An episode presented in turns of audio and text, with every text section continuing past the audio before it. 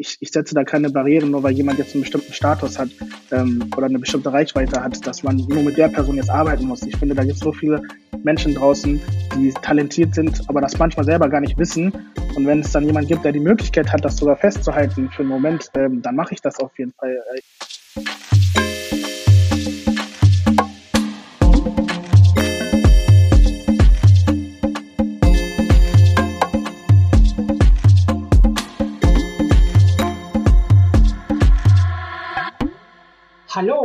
Herzlich willkommen zu Diaspora Talk Podcast. Wir teilen Perspektiven aus der Diaspora Community.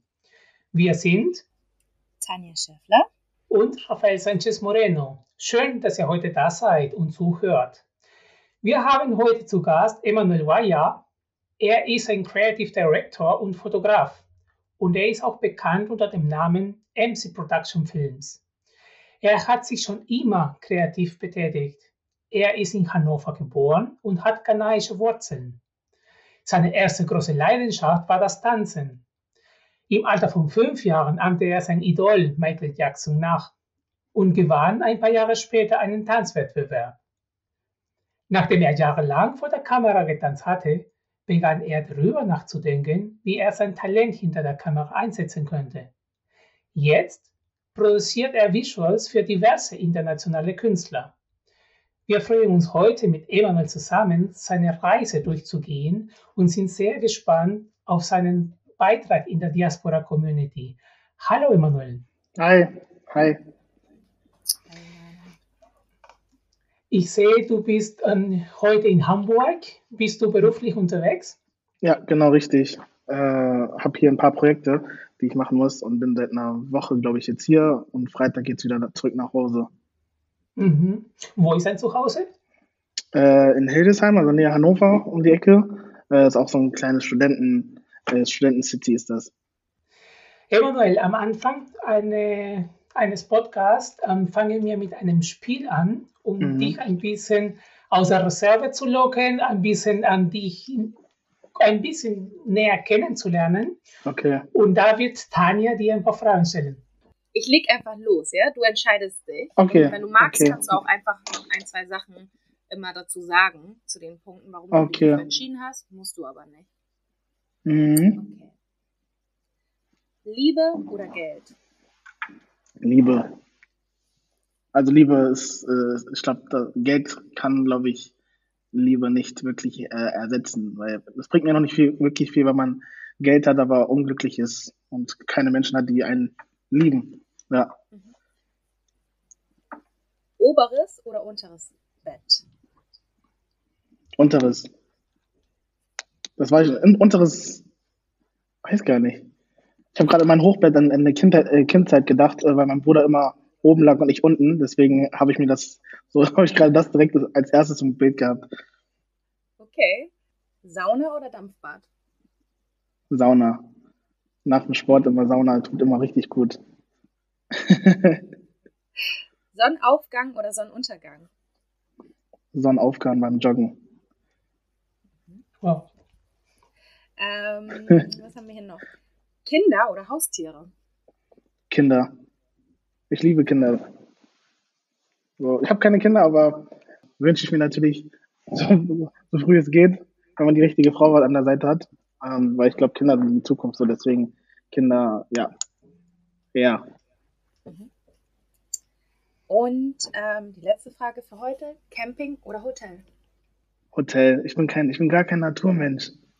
Also ich bin, ich bin gar kein Mensch. Ich, bin, ich habe das schon damals als Kind immer schon gehabt, wenn man irgendwie auf Schulreisen war, Ausflügen wo man draußen in Zelten geschlafen hat. Also ich war gar nicht so der Fan davon. So. I don't know. Aber ich bin eher so, ich, wahrscheinlich auch, weil ich jetzt durch die Arbeit immer im Hotel bin, schon dran gewöhnt, so mittlerweile. Mhm. Aber ich würde das jetzt nicht ausschließen. Wenn ich jetzt irgendwie die Möglichkeit hätte, würde ich trotzdem irgendwie, äh, gerade weil dieses ganze Internet tut, glaube ich, manchmal gut, so einfach mal offline zu sein und einfach mal in die Natur raus, einfach mal das zu schätzen, was so draußen um einen herum passiert, glaube ich, tut auf jeden Fall auch mal gut. Ja, danke. Danke fürs Teilen. Bitte sehr, bitte sehr. Danke, dass wir dich ein bisschen mehr kennenlernen konnten. Ich gebe weiter zu Raphael. okay. Danke, Emanuel. Und ein bisschen ähm, dich jetzt näher kennenzulernen und dein Werdegang. ähm, ein bisschen besser zu verstehen, wie kommt man von der Tanzfläche bis zu hinter der Kamera? Was war so ein Schlüsselmoment bei dir? Vielleicht kannst du uns das erzählen oder vielleicht kannst du dich noch erinnern. Ja. Ähm, gab es irgendwie so einen Moment, ein Aha-Erlebnis, das du hattest, wo du gesagt hast, und jetzt gehe ich hinter der Kamera? Hm, ja, ich habe ja damals mit fünf angefangen zu tanzen und habe dann, glaube ich, in, in der Zeit, wo ich äh, als Kind halt mich so ein bisschen ausgetobt habe, auch Meisterschaften getanzt habe, ähm, habe ich mit meiner Tanzgruppe, ich glaube mit elf oder zwölf, habe ich, glaube ich, angefangen, ähm, auch Hip-Hop zu tanzen. Da, davor war das nur Michael Jackson nachahmen so. Äh, und im Nachhinein kam dann später einfach das Hip-Hop dazu, wo das halt so eine Mischung daraus war. Ich glaube, wenn man das vergleichen kann zu heute, würde ich sagen, das ist so ein Stil von Usher oder Chris Brown gewesen. Ähm, und ich hatte damals mit der Tanzgruppe Mofume Crew, ähm, da war der Herr Nilsson Mofume, der ist leider verstorben an Krebs, äh, aber der war Weltmeister, Europameister, Norddeutscher Meister in Deutschland. Äh, und wir waren vier Leute, das heißt, wir waren wie so eine kleine Jackson Five Gruppe von dunkelhäutigen Tänzern und waren dann halt auch in Tanzshows wie Got to Dance oder Supertalent und sowas alles. Und ich fand immer voll cool, dass wenn wir halt aufgenommen wurden, weil man als Tänzer natürlich auch nach vor der Kamera steht, wie das eigentlich ist, wenn man dahinter steht, weil ich mich manchmal mal aufgeregt habe, wie die Leute das festgehalten haben. Und ich wollte mal wissen, auch wenn ich das selber bearbeiten könnte, würde ich das viel anders machen und damit man die Moves besser erkennen kann und damit das nochmal ein bisschen besser rüberkommt. Und diese ganzen Fragen haben mich dann irgendwann so neugierig gemacht, dass ich mir dann irgendwann eine eigene Kamera geholt habe, meine Mama gefragt habe und die hat mir dann eine Kamera besorgt. Ich habe mir dann noch einen Computer geholt und habe dann angefangen, unsere Tanzvideos selber zu drehen, äh, was eigentlich auch ziemlich gut war so mit der Zeit, aber ich habe das nicht so, also ich habe das nicht so ernst genommen, dass ich sage, das ist jetzt mein Beruf. Ich habe damals nämlich, wollte ich unbedingt Medizin studieren ähm, und habe halt im Gesundheit- und sozialen Bereich eigentlich die ganze Zeit meine Fachoberschule zum Beispiel absolviert. Und ähm, ja, ich glaube, im Nachhinein haben mir meine Mitmenschen, Freunde, Verwandten gesagt, ey, du sitzt sowieso mal ähm, am Rechner. Warum probierst du es nicht mal einfach aus, irgendwas im Medienbereich zu machen? Ich kannte mich aber leider da nicht aus, was man da jetzt genau machen kann. Kameramann und Mediengestalter, so ist ja eigentlich sehr, sehr vielfältig, in, in welche Richtung man gehen kann.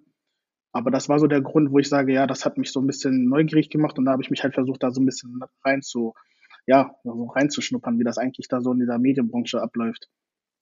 Und was hat deine Mutter gemeint, wenn du auch gedacht hast, zwischen Medizin und ja. hinter der Kamera sein? Also ich glaube, bei, äh, bei uns in der Kultur ist das so, die, äh, die Eltern, also meine Eltern kennen sowas halt gleich, dass man mit Kreativität irgendwie Geld verdienen kann.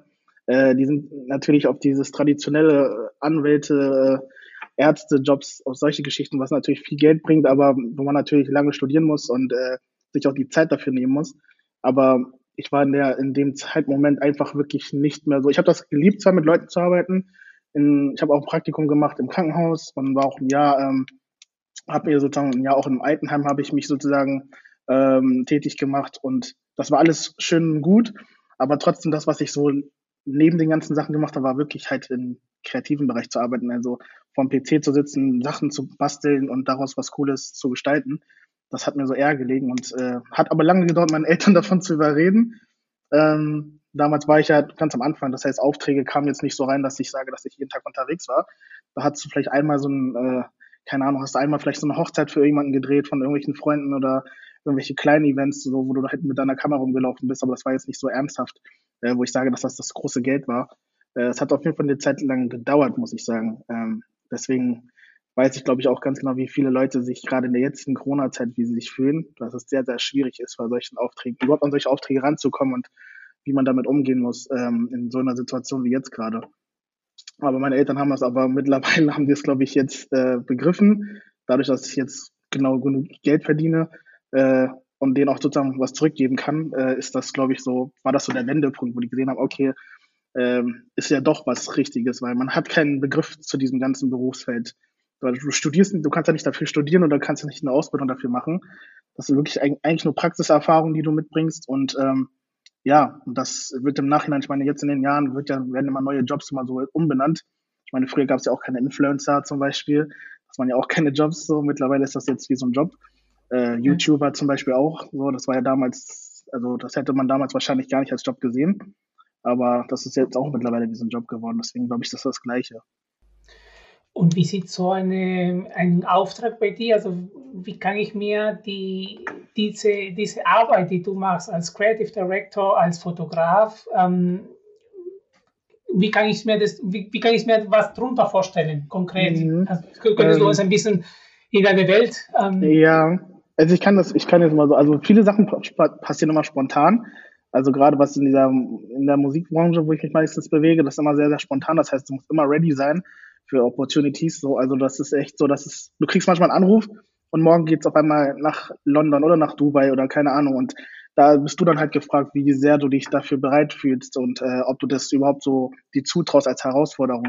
Ich kann mich an einen Moment erinnern, wo ich an meinem Geburtstag am 18. August einfach mal so nach äh, Tel Aviv äh, fliegen sollte. Also wirklich an meinem Geburtstag, einen Tag vorher wurde ich angerufen, ey, hättest du Lust, ähm, mich beim, äh, beim Event mitzubegleiten nach Tel Aviv? Und ich habe gesagt, ich war noch nie in Israel. Äh, an meinem Geburtstag so ohne Familie, ohne Freunde, einfach alleine mit einer mit einem Kunden unterwegs zu sein, das ist komplett wieder was Neues.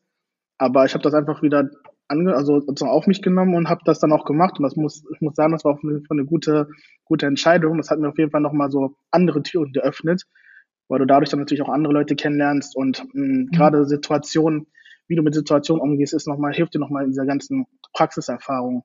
So, also man lernt eigentlich nie aus, man lernt eigentlich wirklich jeden Tag immer dazu, wie man mit bestimmten Aufträgen umgeht. Hast du einen, einen Lieblingsauftrag bisher gehabt, das dir richtig Spaß gemacht Lieblingsauftrag?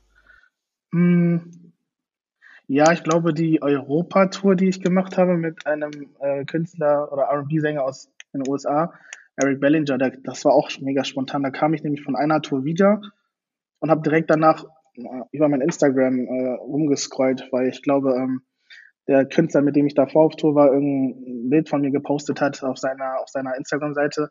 Und dann habe ich auf einmal meinen DMs nachgeschaut und auf einmal habe ich den blauen Haken bei dem Namen gesehen. Der Name kam mir bekannt vor, aber ich wusste jetzt nicht, wer das, wer das genau ist. Habe dann nur den Text gelesen auf Englisch, so hättest nicht Lust auf Europatour zu kommen. Und ich dachte mir so, ich bin doch gerade erst zurückgekommen, was mache ich jetzt? Aber ich muss sagen, das war einer der besten Touren, die ich mitgemacht habe. Einfach nur, weil man du bist auf Reise, du bist fast überall auf der Welt sozusagen unterwegs, ähm, lernst immer wieder neue Leute kennen und äh, diese Spontanität auch mit dem Künstler, die Person halt hinter dieser ganzen Fassade, hinter diesem ganzen Brand, den Namen kennenzulernen, äh, ist auch mhm. nochmal eine ganz andere Bindung, äh, was man so normalerweise nur über ja über Social Media oder über die ganzen Medienkrams äh, über die Person liest. Das war nochmal für mich sozusagen eine andere Seite, die ich, ähm, wo ich sage, ich schätze das übertrieben, diese Möglichkeit gehabt zu haben weil heute arbeitet er auch mit sehr, sehr krassen Künstlern. Äh, und dass ich mal ein Teil davon gewesen bin und immer noch in Kontakt mit der Person ist halt, zeigt für mich halt, dass, ne, wenn man halt gut ist in dem, was man tut, dass man halt immer wieder ähm, Menschen kennenlernt, die einem wirklich auch weiter nach vorne, vorne bringen. Und er hatte mir auch wirklich Kontakte danach ähm, möglich gemacht, die ich wahrscheinlich so nie gehabt hätte, mit anderen Künstlern zu arbeiten. Deswegen ist das auf jeden Fall einer der besten Aufträge gewesen, wo ich sage, das hat sich auf jeden Fall ausgezahlt, so einfach mal ein paar Monate weg zu sein und äh, sich komplett ja, kreativ sozusagen auszutoben auf der ganzen Welt so. Eine Interessensfrage. Hast du die deutsche Staatsangehörigkeit? Ja. Okay. Warum ich frage? ähm, als, ja, als Ausländer oder als Nicht-Deutscher durch die ganze Welt zu reisen, mhm. ist nicht so einfach. Da brauchst ganz viel, ganz viel Visumspapiere. Ähm, mhm. Und da hätte mich tatsächlich interessiert, ähm, wie du das sonst schaffst, durch die ganze Welt zu reisen, ähm, durch diese ganzen Behördengänge und, und, und so komplexe und komplizierte ähm, Vorbedingungen, mhm. die einem erfüllen muss, bevor du irgendwo hingehst. Ne? Das stimmt. ja. Insbesondere wenn es heißt, jetzt geht's morgen los. Ne? Dann, ja deutsche Passportprivilegien nennt man das ja auch, ne? Das stimmt. die gucken da manchmal gar nicht erst drauf. Also du kannst das da hin und die sehen einfach diesen Wappen und dann bist du durch. Also es ist echt, das ist echt, also das muss man schon sagen, das ist schon echt äh, krass. Äh, das hätte ich auch nicht gedacht. Also ich kenne, ich sehe das ja bei anderen Leuten, die halt nicht eine deutsche Angehörigkeit haben, wie, wie die strugglen müssen am Flughafen und die werden ganz anders behandelt. Du bist hier aufgewachsen? Ja. Und ähm, kannst du uns ähm, ein bisschen erzählen, wie deine Kindheit, deine Jugend war? Du hast erzählt von, von der Tanzfläche, vom Dancing, von Michael Jackson. Ja. Aber wie, wie war das für dich als Kind, in Deutschland aufzuwachsen? Und auch mit dieser Fragestellung, ich bin doch ein bisschen anders wie die anderen. Mhm. Ja, äh, eine sehr gute Frage. Ähm, ich muss sagen, dass ich, glaube ich, in meiner Kindheit das damals, glaube ich, nicht so wirklich wahrgenommen habe, dass man andere Hautfarbe, äh, das, das man gar nicht so als Kind so war. Das glaube das kommt erst, glaube ich, mit der Zeit, wenn du in der Schule bist und dann auf einmal irgendwelche Witze gemacht werden äh, über dunkelhäutige ähm, oder über irgendwelche Spiele, äh, wo bestimmte Wörter benutzt werden. Ähm, da merkst du es aber, ähm, ich muss sagen, dass ich in, der, in meiner Kindheit zwar oft mit so einer Situation ähm, zu tun hatte, aber ich habe das eigentlich immer sehr, sehr gut ähm, überwältigt, sage ich jetzt mal so äh, da ich eigentlich schon als Kind schon sehr, ich habe immer solche Sachen immer nicht so wirklich wahrgenommen, nicht so ernst genommen, weil ich das mal versucht habe, äh, ein bisschen anders herum zu verstehen. Ich habe die Leute dann immer auch nicht böse, ich habe das nicht böse genommen, wenn Leute sowas gesagt haben, weil ich immer dachte, die wissen nicht, äh, die kennen sich da wahrscheinlich mit dem Thematik nicht aus. Äh, ich als Kind wusste selber, dass es, es gibt bestimmte Sachen, die sagt man nicht, ähm, weil man das von seinen Eltern gelernt hat oder so. Aber ich glaube, mit der Zeit, auch als ich älter geworden bin, ich habe da immer so ein Lächeln drauf gezaubert dass die Leute es wahrscheinlich nicht versteht, verstanden haben, warum ich immer bestimmte Sachen nicht sehr ernst genommen habe und einfach gegrinst habe. Aber ich muss sagen, dass ich dadurch, dass ich auch in, in der Kindheit sehr, sehr viel mit Tanzen und äh, mit den Sachen zu tun hatte, war ich, glaube ich, auch sehr, sehr ähm, ja, beschäftigt, sage ich jetzt mal so.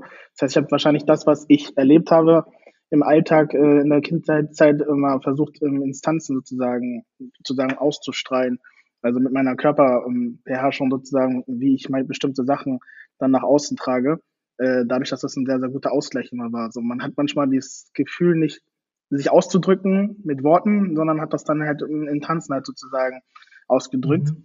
Äh, das hat mir sehr, sehr geholfen. Also muss ich sagen, das war auf jeden Fall ähm, für meine Kindheit sehr, sehr prägend. Äh, und ich glaube, das ist auch der Grund, weshalb ich mich auch wahrscheinlich im Nachhinein dann auch so mit, mit der ganzen Medienwelt so ein bisschen befasst habe, wie Sachen nach außen getragen werden, was für eine Message du eigentlich mit dem, was du kannst, ähm, bei Menschen sozusagen ähm, ermitteln kannst, so emotional auch, dass Menschen dann auf einmal vielleicht Tränen in den Augen haben mit dem, was du machen kannst. Ähm, und das habe ich halt auf der Kreativität halt so übertragen. Das finde ich, das ist ja das Gute daran, dass ich halt finde, dass man halt sozusagen eine Message immer mit dem, was man machen kann, nach außen tragen kann. So, das kann halt nicht jeder. Wie gesagt, das Künstler machen das mit Musik, äh, wir Kreativen machen das mit dem, was wir gut können, einfach kreativ zu sein. Sei es ein Video, sei es ein Bild. Ähm, das kann, da kannst du immer so emotionale ähm, Sachen bei den Menschen aus, äh, aus sozusagen ne, rausholen. Und das finde ich halt so was ziemlich Positives. So, also ich denke, das hat mich auf jeden Fall sehr, sehr geprägt, durch das Tanzen, Musik und dann jetzt, vor allem, weil ich das Ganze auch mit einem ganz anderen Blickwinkel immer anschaue. Es ist spannend, ne? wie du tatsächlich diese Energie so kanalisieren konntest mhm. auf diese positive Art und Weise. Ne? Äh, ist nicht selbstverständlich. Also ich, ich finde es gerade so, wie du das gerade ähm, ausschilderst, super, super ähm, intim, super spannend. Mhm. Ähm, wie du mit, mit auch so einer ähm, Auseinandersetzung umgehen kannst. Ne? Und ähm, für dich, ähm, klar, definitiv dieses Tanzen, dieses kreative Schaffen, ne? dieses mhm. Schaffen von neuen Sachen. Ja. Ähm, sehr gut. Hast du auch bei dem Tanzen die Unterstützung von deinen Eltern gehabt? Nein, gar nicht. Also die haben das am Anfang, ich habe das am Anfang, als Kind hatte ich das, wie gesagt, als Kind war das natürlich mal anders, man hat alles anders wahrgenommen. So im Nachhinein, wenn man drüber nachdenkt, äh, überlegt man und denkt nur nach über Situationen. So. Also meine Eltern haben das damals natürlich nicht verstanden, weil meine Eltern wollten, dass ich mich fokussiere, Schule ist wichtig und nichts anderes so. Am liebsten gar nicht so oft draußen spielen und sowas. Äh, aber ich habe das einfach geliebt zu tanzen. Ich habe das geliebt, so frei zu sein. Und ich glaube auch auf Meisterschaften. Das hat, glaube ich, echt. Ich glaube, meine Eltern waren bestimmt auf zwei Meisterschaften von mir so. Ich glaube, das die erste, die einzige erste, wo ich mich erinnere, dass meine Mutter dabei war. Äh, das war ein Sonntag und das ist so bei uns ein Kirchentag. Und mein Vater hat in Hannover eine eigene Kirche. Das heißt, äh, der konnte gar nicht dabei sein. Aber meine Mama und meine Tante und mein kleiner Bruder waren dabei. Und das war für mich so ein, die Welt. Das hat mir schon alles bedeutet. Ich habe auch gewonnen an dem Tag. Ich glaube, das war mir die Playback-Show oder so. Damals als Kind. Ähm, und äh, da habe ich gewonnen. Und das war so das erste Mal, wo ich sage, die waren dabei so. Und das war für mich auf jeden Fall so, so ein, ja, einfach so ein Erfolg, wo ich sage, okay, ich bin stolz, auch stolz auf mich, dass meine Eltern mich oder meine Mom mich gesehen hat. Ähm, aber die wissen, also die wissen, was ich kann so aber die haben das nie so wirklich so als, die wollten nicht, dass ich mich zu tief in dieser Materie bewege, weil die halt wollten, dass ich was natürlich mit meiner Zukunft was Richtiges anfange und nicht mich nur in die Tanzrichtung bewege, was natürlich auch nicht verkehrt war, weil man muss auch sagen, dass diese ganze Branche, was Tanzen betrifft, auch nicht so ohne ist. Äh, das heißt, dass sie da vorsichtig waren, hat mir auf jeden Fall auch nochmal die Augen geöffnet, weil man, es kommt immer, es gibt bestimmte Menschen, die dann ähm, vielleicht in dieser Branche sich natürlich nicht so im Positiven bewegen, weil dadurch, dass man, es gibt viele Tänzer, die kommen aus der Straße, die haben mit Kriminalität zu tun, wie auch immer, äh, ist halt nicht immer alles so Hip-Hop-mäßig, wie man es aus dem Film kennt und so. Ähm, das darf man halt niemals vergessen, dass das halt wirklich in jeder Situation kannst du halt auch äh, in ja, Schwierigkeiten geraten, so, wenn du mit den falschen Leuten vor allem unterwegs bist, dadurch, dass du so eine kleine Community da hast oder eine kleine Gang, sag ich jetzt mal so, mit den Leuten, mit denen du immer unterwegs bist, es heißt nicht, dass das alles nur im guten Sinne immer verbleibt. Ähm, dadurch kann ich ja so froh sein, dass meine Eltern da so auf jeden Fall vorsichtig waren und auch mal aufgepasst haben, wo ich mich sozusagen überall befinde. Ähm, ja, weil mit 12 oder 13 hast du ja jetzt nicht großartig viel zu sagen. so. Deswegen, da bin ich auf jeden Fall sehr, sehr, sehr, sehr froh drüber. Sprich auch für die familiären Werte, die ihr hattet oder ihr habt, ne? weil ähm, man kann als Jugendliche, Jugendlicher ganz viel experimentieren. Mhm. Ähm, wenn du aber die richtigen Werte hast, dann findest du den Weg wieder zurück zu dir, ohne ja. dich dabei zu verlieren. Ne? Genau. Hast du denn auch schon mal, du hast ja gerade erzählt, so Werte und so sind ganz wichtig für dich gewesen. Hast du auch schon mal einen Auftrag irgendwie vielleicht abgelehnt oder so, weil das irgendwie für dich nicht gepasst hat oder mhm. das irgendwie nicht zu dir irgendwie, zu deinen Werten und Vorstellungen gepasst hat? Ja, ich habe schon sehr, sehr, ich habe sehr viele Aufträge schon äh, abgelehnt. Äh, genau aus dem Grund, weil ich mir ist das immer wichtig, was hinter der, also hinter dieser Nachricht, hinter dieser Message zu dem Projekt sozusagen äh, dazugehört. Und wenn das halt ein Projekt ist, wo ich nicht das Gefühl habe, dass das irgendwas Positives auswirken kann, äh, dann lasse ich das auch links liegen und gebe das lieber dem nächsten Kreativen, der mir irgendwie ähm, aus meinem Bereich kommt. Ähm, weil man halt nie weiß, weil ich muss halt, ich darf halt nie vergessen, dass auch natürlich mein Name dann im Endeffekt auch draufsteht. Das heißt, wenn das Produkt nach draußen geht und das Produkt irgendwie einen Backslash oder wie auch immer bekommt für irgendwas auch immer, äh, ist das natürlich, kommt das auf mich zurück. So, dann stellt sich die Frage, warum stehe ich für das? Und, ne, also dann ist halt dann, dann fängt die ganze Politik auch schon wieder an, so ein bisschen. Äh, deswegen bin ich auch mal sehr, sehr vorsichtig und schaue mir auch genau den Kunden an, äh, mit dem ich arbeite und habe auch dann auch solche Talks wie jetzt gerade zum Beispiel, ähm, dass ich die Person auf der anderen Seite natürlich auch sehen kann, damit man sich auch das unterhalten kann oder man trifft sich und man spricht dann richtig und dann hörst du die Person, siehst du die Person und kannst dann ungefähr einschätzen. Ich habe auf jeden Fall gute Menschenkenntnisse, man kann da ungefähr einschätzen, hm, ist das was Gutes, bringt mir das was oder hilft das sozusagen auch weiter, äh, mich weiterzubilden und äh, auch hat das auch eine positive Message nach außen. So, also man sollte es niemals irgendwie nur für Geld machen, sondern man sollte wissen, wofür man steht und wofür man das alles eigentlich macht. So, äh, und wenn man das weiß, dann denke ich, trifft man immer die richtige Entscheidung. Und auch andersrum, etwas, wo du wusstest, ähm, da hätte ich den Auftrag bekommen können und durch x Gründen, sei es Aussehen, ähm, Haut, ähm, Vergangenheit oder anderen Menschen, mit denen du unterwegs warst, nicht bekommen hast. Und dann mhm. hast du gesagt, hey, was soll das? Ja, doch schon. Ich hatte, ähm, ich hatte schon öfters mal Gespräche mit, äh, ich sage jetzt hohe angesehene Leute, die äh, eher mit so einem Anzug rumlaufen. Äh, ich bin halt nicht so der Typ, der mit Anzug rumläuft und so. Da bin ich, glaube ich, in so ein Gespräch reingegangen und ich sah nicht dementsprechend aus, wie sie sich das vorgestellt haben. Äh, ich weiß nicht warum, aber ähm, da hieß es auch, dass ich mich anders hätte kleiden sollen oder anders kleiden müsste, um in dem Berufsfeld mich sozusagen weiterzubilden, wo ich aber mir dachte, so ich wäre dann halt nicht ich selber, wenn ich mich jetzt verstellen würde. Ähm, da, ich bin halt nicht so, ich bin jetzt nicht jemand, der jetzt irgendwie, ich muss keine teuren Sachen tragen, um irgendwie jemand zu beweisen, dass ich jemand bin. Ähm, so, es geht halt eigentlich nur hier rum, die Kreativität, die ich habe.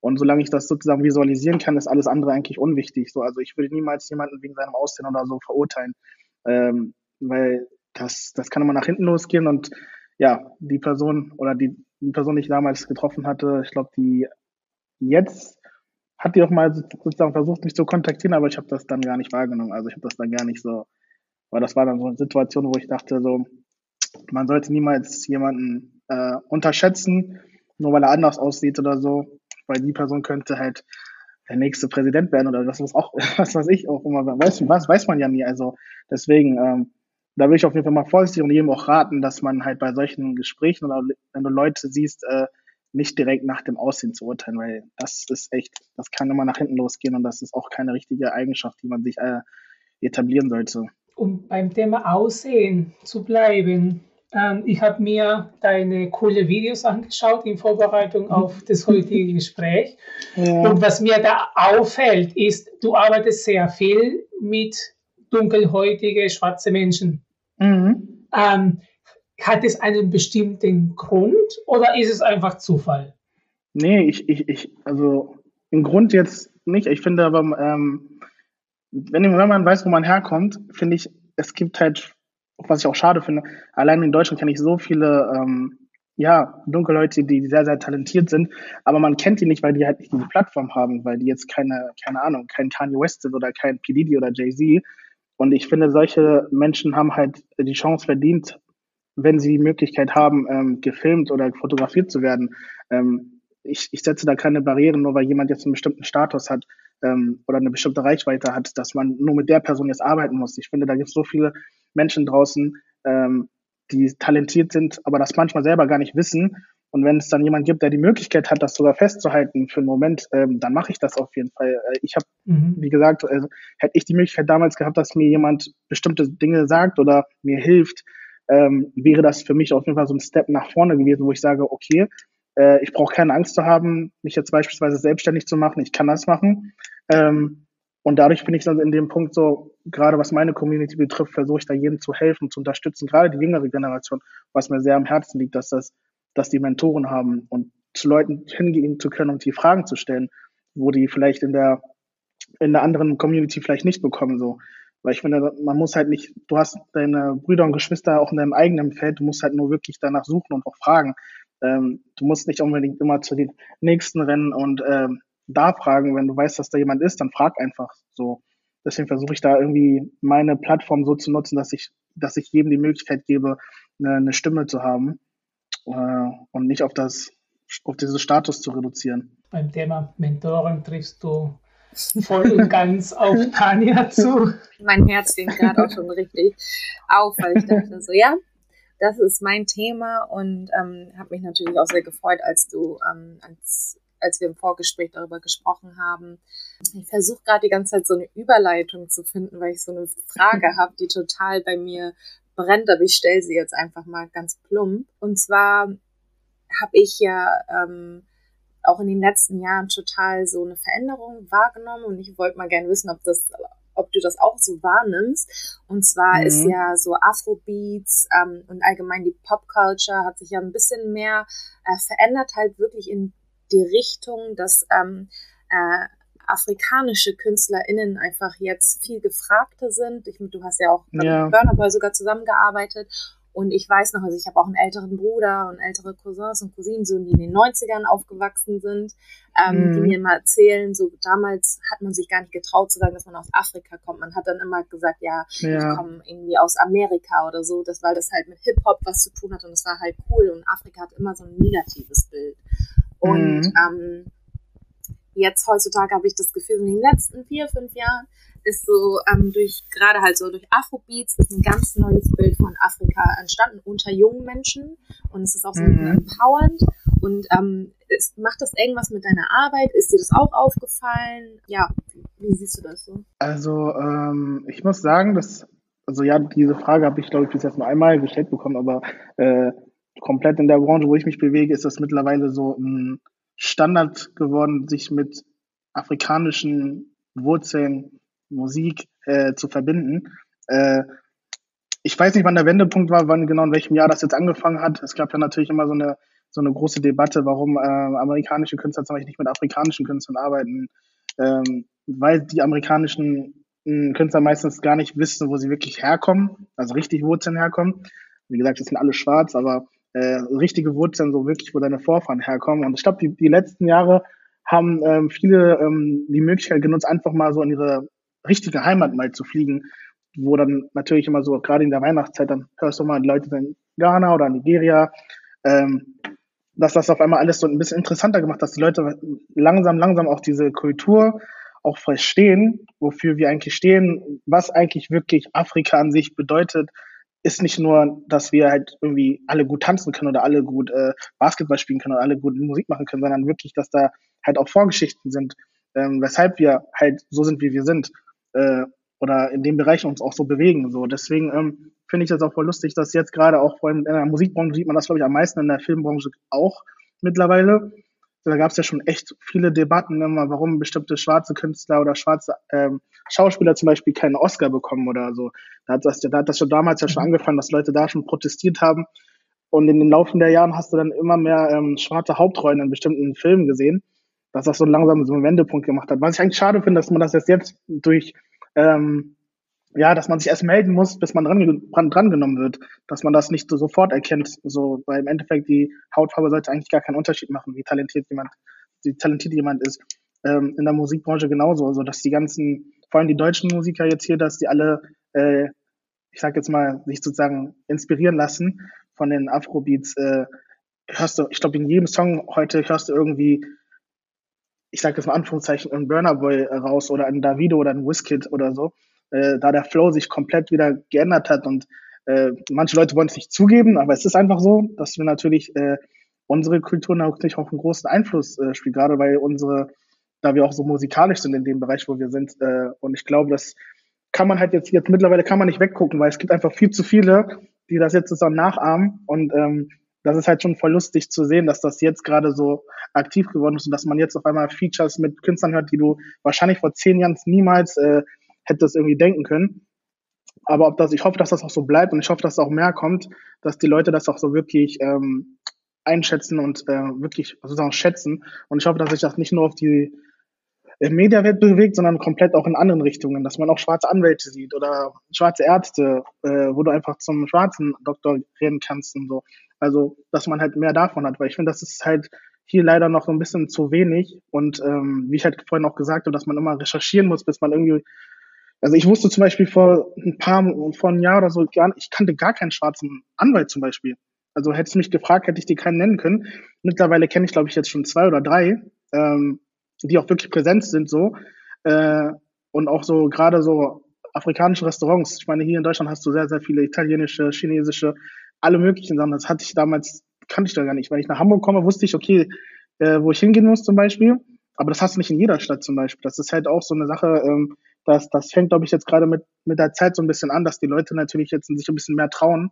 Hm, hat natürlich auch was mit, natürlich auch mit Selbstschutz zu tun, gerade Existenzängste und etc. Das ist nochmal eine ganz andere Bran äh, Branche, aber äh, ich finde, gerade für die Generation sollte man halt ähm, versuchen, das zu machen, worauf man sozusagen Lust hat und seinen Träumen auch wirklich verwirklichen und nicht davor Angst zu haben, okay, weil ich jetzt in, in einem ganz anderen Land bin, dass ich die Möglichkeit nicht habe wegen meiner Hautfarbe. Ich glaube, das ist immer das, wo wir diese Barriere brechen müssen, gerade das zu schaffen, was jemand anderes vor uns nicht geschafft hat, damit halt auch mehr nach vorne sich auch trauen und nicht nur in der hinteren Reihe sitzen. Also es ist nicht nur irgendwie so ein Trend gerade, sondern mhm. du hast die Hoff oder oder glaubst du, dass es sozusagen wirklich eine langfristige Veränderung gerade mit sich bringt? Ja, ich glaube, jetzt werden wir langsam alle wach. So, ich glaube, jetzt äh, äh, sieht man, was möglich ist und wo man sich sozusagen jetzt entwickeln kann. Und ich glaube, jetzt, wenn wir jetzt einen Step nach zurück machen, würde das halt alles wieder ähm, wie so ein Teufelskreis ähm, wieder von vorne gehen. Deswegen jetzt gerade, wo man merkt, dass das jetzt gerade aktiv ist, auch mit den ganzen Sachen, die gerade in den Nachrichten passieren, was man in, in, den USA mitbekommt. Die Leute werden jetzt erst richtig wach, dass zum Beispiel Rassismus zum Beispiel auch gar nicht wirklich weg ist, sondern auch noch da ist. Äh, und dass man jetzt sozusagen seine Stimme benutzen kann, um was zu verändern, ist halt sozusagen das sollten wir in allen Bereichen sozusagen verwenden und auch ähm, wahrnehmen und auch wirklich ernst nehmen, so, weil sonst ändert sich halt nichts, wenn wir halt nur ruhig in unsere Ecken sitzen und halt nichts machen. Das finde ich halt immer ein bisschen schade, weil ich weiß, dass Menschen natürlich Angst haben, äh, bestimmte Sachen zu sagen aufgrund, ne, man weiß nicht, wer mitguckt, aber gerade jetzt finde ich, das sollte man, ähm, sollte man auf jeden Fall die Entscheidung treffen und gerade für die nächste Generation, weil du möchtest auch wahrscheinlich, dass deine Kinder in einer Gesellschaft aufwachsen, wo es nicht mehr nur noch weiß und schwarz ist oder auf andere äh, Sachen, Kriterien also irgendwie so, ähm, ja, dass man noch wegen dem Aussehen oder so irgendwie kritisiert wird oder so. Also das sollte mittlerweile sollte das, finde ich, normal sein, dass man, egal wo man herkommt, dass man, dass jeder so einen Job bekommen kann, wo man viel Geld verdienen kann zum Beispiel und nicht nach dem Aussehen geht. Du bist viel unterwegs. Denkst du, das ist eher ein globales Phänomen oder ähm, etwas europäisch-deutsches spezifisches, diese Veränderung, die jetzt gerade stattfindet? Ich glaube, das ist momentan ist global. Ich glaube, das, was wir nur mitbekommen, ist immer nur das, was uns gezeigt wird, dass das halt nur in den USA oder gerade in Europa passiert. Aber ich glaube, dass es im Endeffekt überall passiert. Vor allem bei der ganzen George Floyd-Geschichte hat man das ja richtig gemerkt, dass auf der ganzen Welt protestiert worden ist, dass die ganzen Menschen auf der ganzen Welt, obwohl das nicht in deren Heimat passiert ist, aber die trotzdem dadurch, dass sie wissen, was für ein Schmerz hinter dieser ganzen Geschichte steckt, äh, dass alle sozusagen zusammen aufgestanden. Und das fand ich zum Beispiel was sehr, sehr Schönes, dass man sowas heutzutage noch sehen kann, dass jeder sozusagen dasselbe Mitgefühl mit nach außen getragen hat und auch zu helfen, auch wenn das jetzt vielleicht nur eine kleine Demo war, aber Hauptsache man hat was getan. Ähm, deswegen glaube ich, dass das mittlerweile eine globale Situation ist. Es kommt nur darauf an, was man in den Nachrichten natürlich sieht, so, weil ich bekomme nur das mit, was uns gezeigt wird. Ähm, oder was, was wir halt so sehen. Aber ich glaube, das wird mittlerweile in den nächsten Jahren wird sich da sehr, sehr viel verändern. Also ich hoffe es auf jeden Fall. Tanja war auch letztes Jahr demonstrieren. Sie war auch mhm. für wenige Sekunden im Fernsehen. Oh, okay, cool. auch für dieses Thema. Das ist auch ein bisschen diese Auseinandersetzung mit den sozialen Medien. Ne? Mhm. Auf der einen Seite verteufelt man die weil die tatsächlich ganz viel Sucht und ganz viel Polarisierung ähm, ja, verursachen. Ja. Auf der anderen Seite sind ein wunderbares Instrument für die Demokratisierung und für die Globalisierung von ja. Bewegung. Ja, richtig. Das ist, das ist so ein, ein schwieriges Thema. Man weg von den sozialen Medien, hm, muss nicht sein. Natürlich hast halt Polarisierung ohne Ende durch die sozialen Medien. Mhm. Aber die können auch unterstützen und demokratische Prozesse und auch ähm, inklusive Prozesse ähm, nach vorne voranzutreiben, ne? so wie du das gerade auch sagst. Ja, definitiv. Was ich ganz schön finde, auch in den sozialen Medien, dass man Räume schaffen kann. Ne? Also ich habe das Gefühl, es gibt wirklich Plattformen, Räume und jetzt, also wirklich auch tatsächlich Räume, wo du wirklich mhm. dich austauschen kannst einfach und sich gegenseitig irgendwie empowern kann und ähm, das kann natürlich auch sehr kritisch sein, wenn das alles nicht so hinterfragt wird, was da gesagt wird. Aber auf der anderen Seite ist es schön, dass es diese Räume gibt, weil nicht jeder kann sich leisten, irgendwie einen teuren Vortrag irgendwie von, weiß ich nicht, irgendeinem Wissenschaftler oder sowas anzuhören. Aber Richtig. so kann man halt ganz viel Wissen halt auch untereinander austauschen. Also es ist wirklich ähm, Fluch und Segen zugleich. Ne? Ja, definitiv. Also das ist keine Frage, das auf jeden Fall ist leider so. Emanuel, und jetzt ganz konkret, wenn ich sage, ja, äh, der Emanuel hat mich mit seiner Botschaft äh, motiviert, was kann ich jetzt konkret tun? Was könnte, wenn ich jetzt die Frage, ja, schön und gut, aber gib mir irgendeine eine konkrete Idee, in dem ich anfangen kann. Ähm, wie kann ich mich da ähm, einsetzen oder stark dafür machen, dass diese Veränderung weiter vorangetrieben wird. Mhm. Was würdest ähm, du so einer Person sagen? Ich würde einfach sagen, guck in den Spiegel und versuch dich erstmal sogar selbst zu ändern, weil immer auf andere Leute zu zeigen ist ganz einfach. Aber was machst du in dem Moment? Das heißt, was kannst du jetzt so in deinem Umfeld zum Beispiel tun? Das kann auch eine kleine Kleinigkeit sein. Also sagen, sei es ein Verein vielleicht unterstützen, ähm, einfach hingehen und einfach dazu zu helfen, eine Spendenaktion machen, wie auch immer, halt irgendwas bewegen, wo du weißt, dass du jemand anderes helfen kannst. Es müssen ja nicht tausende von Menschen sein, die du helfen musst. Das ist jetzt kein Auftrag, aber allein sogar den nächsten, vielleicht kann das auch, das kann sogar ein Nachbar sein. Also einfach diese Liebe, die man, die man hat, mit seinen Mitmenschen einfach zu teilen. Das fängt ja schon da an. Ähm, das muss ja nicht immer was ganz Großes sein, dass man ein ganz großes Event hat, wo jetzt alle Leute kommen und wir kämpfen jetzt für irgendwas gemeinsam, sondern das fängt das schon bei den Kleinigkeiten an um dich herum so äh, dass du dann einfach sozusagen, sei es einer älteren Dame, einfach über die Straße helfen. Also solche Geschichten halt, die einen einfach so einen positiven, das macht so eine positive Eigenschaft. Und damit hast du sozusagen schon jemand anderes den Tag vielleicht, äh, sozusagen erleichtert. Ähm, und das ist schon sozusagen ein Segen genug, also wo man schon so anfangen kann. Also bevor man sich jetzt so große Ziele setzt, dass man jetzt die ganze Welt verändern möchte, sollte man immer bei sich selbst anfangen, was du jetzt sozusagen um dich herum verändern kannst. Und das müssen halt keine großen Bausteine sein, das können halt auch ganz kleine sein. Das würde ich halt jemand anderes jetzt empfehlen. War das gerade Michael Jackson Quote? Man in ja, genau, ja. ähm, und zurück zu Michael Jackson noch einmal. Wenn der Michael Jackson dein Idol deiner Kindheit war, hast du heutzutage Leute, die du, die du folgst, eine Figur, die dich dann motiviert, die sagen, das ist, das ist ähm, eine Person, die tatsächlich für mich mhm. ein Idol wird? Also ich sage immer, mein, mein Idol, also klar, Michael Jackson hat jetzt einen großen Impact auf mich gehabt aufgrund der Musik und auch, weil er Kurzfilme gemacht hat und seine Musikvideos waren Kurzfilme. Aber wenn ich jetzt überlege, wenn ich jetzt nochmal zurückgehe, kann ich sagen, dass ich noch einige andere ähm, Mentoren habe, die ich vielleicht so gar nicht wahrgenommen habe am Beton, aber die mir sehr, sehr viel auf meinem Weg sozusagen geholfen haben. Also da gehört mein Vater dazu. Äh, gerade als äh, Sohn eines äh, Pastors hast du da auf jeden Fall nochmal so eine, so eine Stärke, gerade was dein Glauben betrifft. Der hat mich auf jeden Fall immer wieder darauf hingewiesen, dass du, dass ich mich nicht von der weltlichen Welt mh, hm, beeinflussen lassen soll, weil ich mich natürlich in einer mh, hm, ja, Branche bewege, wo es halt schnell äh, in eine andere Richtung bewegen kann. Also es ist halt immer zwar schön und gut, dass man mit größeren Leuten arbeitet, aber auch die sind nicht ohne, sage ich jetzt einfach mal so. Ähm, da muss man aufpassen, dass dann nicht irgendwie, keine Ahnung, äh, in Alkoholi, äh, Alkoholismus gerät oder Rauchen etc., solche Geschichten halt, wo man als äh, ja, mit, mit dem Alter, wo ich angefangen habe, immer aufpassen muss, dass man halt da nicht in falschen äh, Richtungen gerät. Ähm, auch meine Cousine Claudia, die hat auf jeden Fall sehr großen Impact. Die hat mich damals auf jeden Fall, sie war auch diejenige, die mir auch gesagt hat, dass ich was mit Medien machen soll. Ähm, aber auch solche ähm, Director wie Tyler Perry zum Beispiel, auch ein schwarzer ähm, Filmproduzent, der gerade die schwarze Community, was Schauspieler angeht, sehr, sehr viel geholfen hat und sehr viele Wege für andere schwarze Schauspieler geöffnet hat. Und der hat auch ein Studio in Amerika.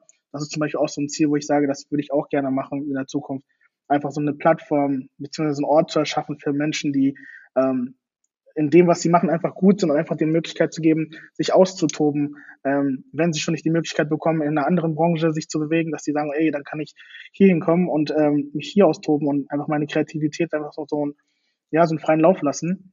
Ähm, das sind auf jeden Fall auch so ganz, ganz viele. Und da gehören natürlich auch ganz viele andere dazu, aber Leute, die mich inspirieren, sind wahrscheinlich auch Menschen, die mich um mich herum sind, die mich jeden Tag so ein bisschen stärken mit dem, mit ihrer Aura, ähm, mit dem, was sie mir wiedergeben als Liebe sozusagen, weil das macht man ja, das ist sozusagen für mich auch mein, ähm, meine Mission, anderen Menschen einfach so ein Smile in, in Gesicht zu bekriegen ähm, mit dem, was ich mache.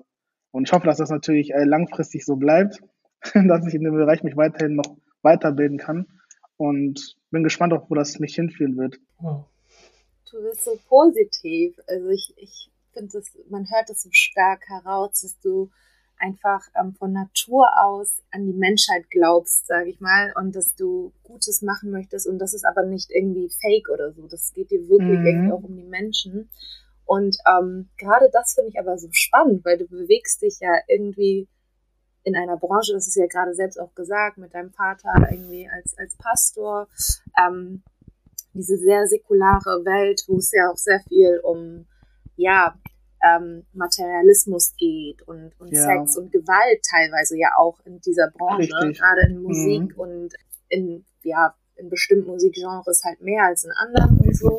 Ja. Ähm, wie, wie machst du das für dich mit deinen, also du hast ja vorhin auch schon erzählt, dass du auch schon mal ähm, Aufträge ähm, abgesagt hast und so, die nicht zu dir gepasst haben.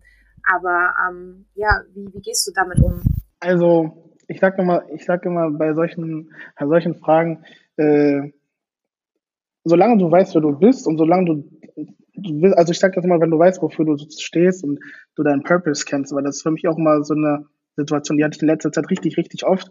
Und da wurde mir die, so eine ähnliche Frage auch gestellt und ich habe ich auch gesagt, so, äh, wer bist du, wenn du morgens aufstehst, ohne diese ganzen Apps, ohne Instagram, ohne Facebook und so? wer bist du? Also ohne, ohne dass du dich hinter dieser ganzen Fassade, dieser ganzen Brand, ähm, die Person, die du sozusagen online präsentierst, so, wer bist du ohne dieser ganzen Geschichte? Das heißt, kennt jemand auf der anderen Seite deinen Namen, wenn du morgen jetzt nicht mehr da sein solltest? Und solange du diese Frage dir selbst nicht beantworten kannst, sage ich immer wieder, dann bist du nicht da, wo du ankommen möchtest. So. Also für mich auf jeden Fall nicht. Weil ich halt immer denke, so, ich habe da nicht so großen Impact gemacht, wie ich es eigentlich sozusagen erhofft habe.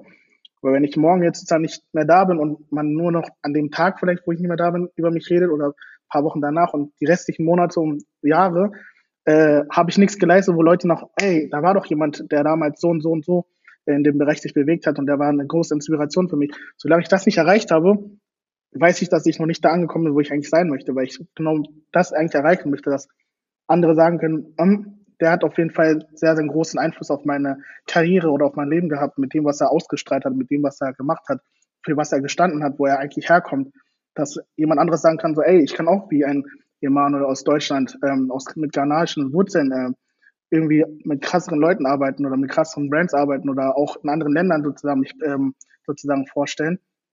Das sind so Sachen, die sind unerreichbar für manche Menschen. Für mich ist das aber erreichbar, weil ich mal weiß, ich weiß, wofür ich stehe und ich weiß, woran ich glaube. Und ich glaube auch sozusagen, dass ich einen Grund habe, weshalb ich auf diesen Planeten gekommen bin. Und so, das ist sozusagen meine Mission und das ist das, was mich, glaube ich, so motiviert, den Menschen das wieder zurückzugeben. Äh, weil ich weiß, dass es Leute da draußen gibt, die genau das sozusagen brauchen und jemanden brauchen, der die dabei zu unterstützt.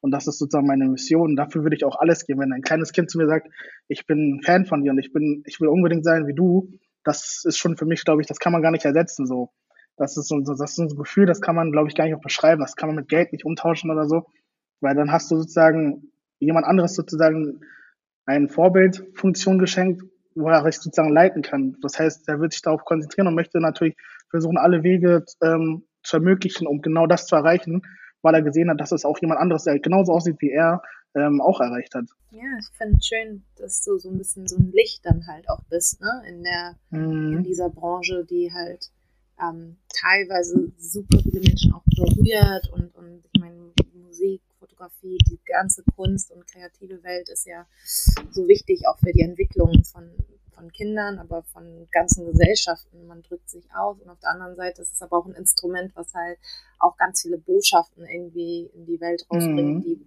wo man vielleicht jetzt nicht so dahinter steht. Ich finde es schön, dass du da so positiv bist und irgendwie versuchst halt deine Message wirklich rüber auch zu bringen und einfach anders zu sein und ein Licht zu sein und für deine Werte auch ein, eintrittst. Ja, danke, danke, schätze ich. Wie können wir dich noch erreichen? Wie bist du erreichbar, damit ähm, Menschen mit dir in Kontakt treten können? Ja, ähm, also die meisten benutzen wahrscheinlich Instagram, Instagram unter MC Production Films. Äh, meine Webseite ist emanuelwidger.com. Äh, ansonsten glaube ich unter MC Production Films und Emanuel Widger bei Google findet man mich eigentlich direkt. Also da findest du genug Plattformen, wo ich glaube ich aktiv bin und meine Sachen präsentiere. Das heißt, äh, wenn Leute Fragen haben, gerne fragen. Traut euch. Ich bin äh, nicht unerreichbar. ich bin greifbar und äh, wenn da jemand draußen ist, der sich das anhört und irgendwie Hilfe braucht in irgendwelchen Medienbereichen, grafischen Bereichen, einfach gerne eine E-Mail schreiben auf Instagram, wie auch immer. Ich helfe da gerne, wenn ich die Möglichkeit dazu habe. Danke, Emanuel. Danke für deine Zeit. Und bis bald. Okay, bis dann. Ciao.